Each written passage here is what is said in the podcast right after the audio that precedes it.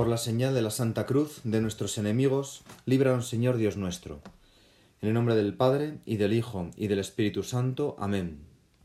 Señor mío y Dios mío, creo firmemente que estás aquí, que me ves, que me oyes.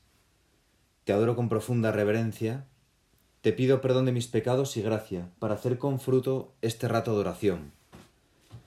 Madre mía Inmaculada, San José mi Padre y Señor, Ángel de mi guarda, interceded por mí. En este rato de oración vamos a considerar un pasaje del Evangelio que nos cuenta el encuentro que tiene Jesús con una mujer, con la samaritana.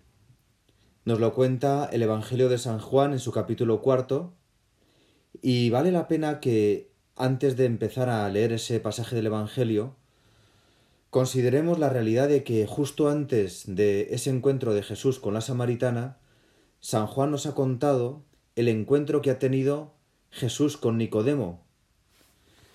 Por así decir, eh, Nicodemo era un judío pura sangre, era el jefe del Sanedrín, conocía la ley a la perfección, era un hombre probablemente de vida intachable y quería tenía tal vez la mm, esperanza de que aquellas cosas que había oído de Jesús, que era un, así le llamaban, un profeta poderoso en palabras y en obras, él pudiera ser el Mesías, y quiere ir personalmente a comprobarlo.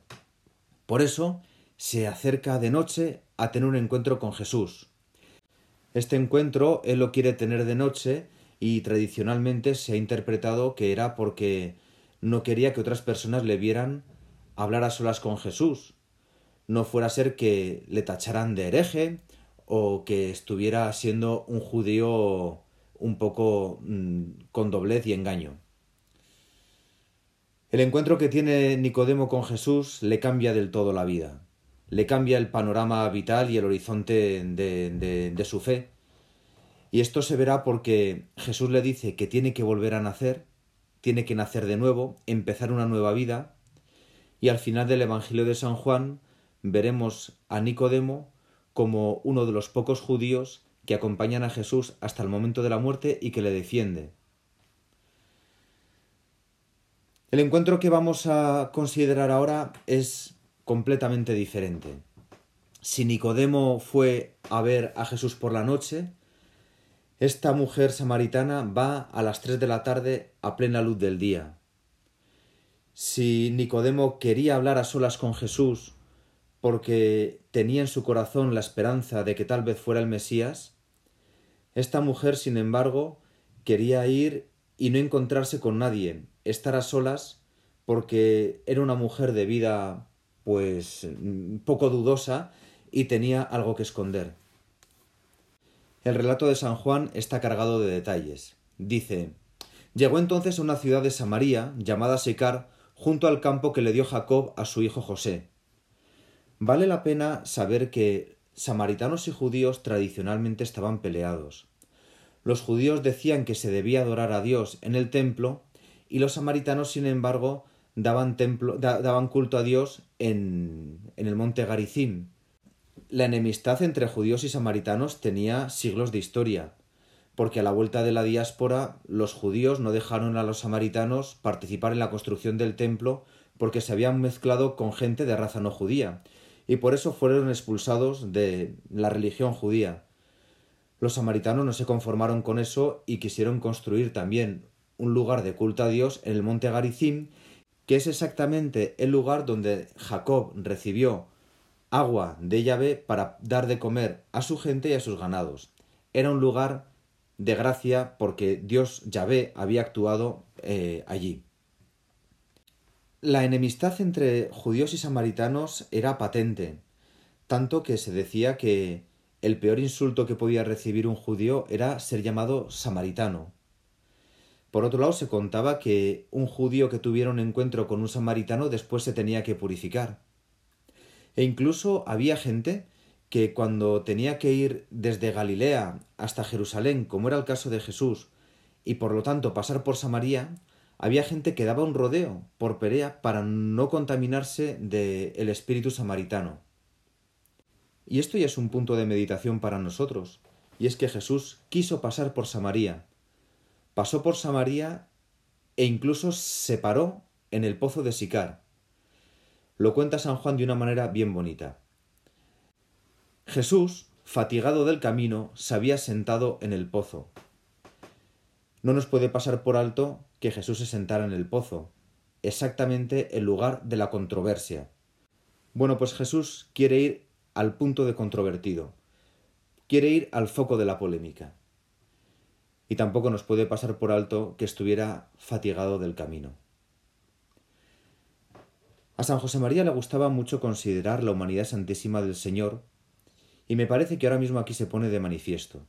Jesús está cansado del camino.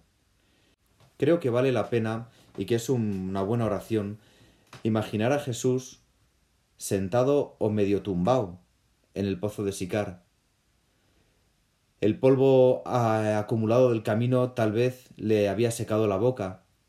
Podía tener la piel quemada por el sol al atravesar el desierto de Judea y las piernas cansadas. Jesús está machacado. Y ver a Jesús machacado puede suscitar en nuestra alma un sentimiento de compasión hacia el Señor, que está ahí cansado del camino, pero siempre dispuesto a ayudar a la gente. Y entonces llega una mujer a ese pozo, a plena luz del día, como hemos dicho antes. Dice San Juan que era la hora sexta, que en el horario judío eso sería como las tres de la tarde. Y fijaos qué cosa tan insólita ocurre de repente. Jesús, que es judío, pide agua porque tiene sed a una mujer. La respuesta de la mujer muestra a las claras lo que hemos dicho de la polémica tradicional entre samaritanos y judíos. ¿Cómo tú, siendo judío, me pides de beber a mí, que soy una mujer samaritana? Porque los judíos, explica San Juan, no se trata con los samaritanos. Y Jesús insiste, si conocieras el don de Dios y quién es el que te dice dame de beber, tú le habrías pedido a él y él te habría dado agua viva. A continuación, la mujer se extraña y pone en duda lo que le está diciendo Jesús. No tienes nada con qué sacar agua y el pozo es hondo. Tenemos que decir que el pozo efectivamente era muy hondo, tenía unos 32 metros de profundidad. Era de todo imposible que una persona pudiera bajar hasta ahí para coger agua. ¿De dónde vas a sacar el agua? Y a continuación tiene unas palabras tal vez un poco irónicas. ¿Tú te vas a poner por encima de nuestro padre Jacob, de ese gran patriarca, en quien el Señor se fijó y con quien contó para dar toda una descendencia al pueblo judío? Como digo, estas palabras de la samaritana tienen un deje un tanto irónico y distante con Jesús. Tiene el corazón todavía un poco cerrado y no quiere hablar con nadie. Pero Jesús, que está fatigado y cansado del camino, que está humillado, también tiene sed y continúa él con su propia conquista. Todo el que bebe de este agua tendrá sed de nuevo, respondió Jesús pero el que bebe del agua que yo le daré no tendrá sed nunca más, sino que el agua que yo le daré se hará en él fuente de agua que salta hasta la vida eterna. Esta frase del Señor debieron provocar un golpe muy fuerte en el corazón y en la conciencia de la samaritana. Es posible que solo el hecho de pensar que no tendría que volver a ese pozo a sacar agua le llevara a ella a decir, pues por probar no pierdo nada dame de ese agua y si no tengo que volver aquí, me arreglas la vida porque para mí constituye una humillación tener que venir. Y Jesús le dijo, llama a tu marido. Ella debió recibir un golpe mucho más profundo todavía al pedirle que llamara a su marido, y le contesta, no tengo marido. Y ahora Jesús ya da la estocada final. En efecto, has tenido cinco maridos, y el que tienes ahora no es tu marido. En esto has dicho la verdad. Vamos a pararnos un momento y a considerar algunas cosas que tienen que ver con este encuentro. San Juan nos ha dicho que son las tres de la tarde y Jesús tiene sed. Si avanzamos un poco en el Evangelio del mismo San Juan, en el capítulo 19, veremos que Jesús vuelve a decir a las tres de la tarde tengo sed y está a punto de morir. No hace falta elucubrar mucho para darse cuenta del paralelo que tiene esta sed de Jesús en el pozo de Sicar con la sed de Jesús en la cruz, la sed de salvar a las personas. Esta mujer, que iba a las tres de la tarde a sacar agua, seguramente iba a las tres de la tarde porque sabía que a esa hora no se iba a encontrar con nadie. Lo habitual era ir a sacar agua del pozo a las siete de la mañana, a primera hora de la mañana, porque es cuando la necesitas para todo el día. Y sería un encuentro mm, habitual entre las personas del pueblo en el pozo. Todas las mujeres irían a la misma hora a sacar agua y comentarían las cosas. Esta mujer no quiere encontrarse con la gente, Probablemente tenía muy mala fama, porque había tenido cinco maridos y el que tenía ahora no era su marido, y no quería encontrarse con nadie. Esta mujer samaritana seguramente representa a todas aquellas personas que han perdido la esperanza de amar y de ser amados. Tienen heridas en su corazón y se han conformado con tener una vida que pase desapercibida. No se perdonan a sí mismas las, los errores del pasado que han tenido y piensan que ya no, ya no hay esperanza para ellas. Seguramente nosotros nos hemos encontrado con gente así e incluso hemos pasado por temporadas así o en este mismo momento nos, encontramos en una mala época en la que pensamos que ya no hay esperanza para nosotros. La lectura de este pasaje del Evangelio nos muestra que no es así, que todo tiene solución. El encuentro de Jesús con la samaritana provoca un nuevo horizonte en nuestra vida, porque la samaritana se encuentra con Jesús en el fracaso de su vida. Hay un autor espiritual que dice que Jesús humillaba a la gente y lo demuestra en distintos encuentros. Por ejemplo, cuando Jesús se encuentra con Nicodemo, Jesús humilló a Nicodemo porque hubo un momento en el que le preguntó ¿Y tú eres maestro en Israel e ignoras estas cosas? Es decir, tú eres sabio y sin embargo yo te voy a demostrar que eres un ignorante. Jesús humilla a Nicodemo también con un funcionario real que le pidió a Jesús que fuera a su casa para, cuidar, para curar a un criado suyo, Jesús declinó esa oferta de entrar en su casa y le dijo Fíate de mí, vuélvete a tu casa, que tu criado ya está curado. Y se humilló porque mm, este funcionario real seguro, mm, seguramente no estaba acostumbrado a que la gente le dijera que no, y mucho menos a una oferta de invitarle a su casa. Jesús humilla también a la samaritana porque le dice llama a tu marido y cuando le dice que no tiene marido le dice la verdad, has tenido cinco y el que tienes ahora no es tu marido.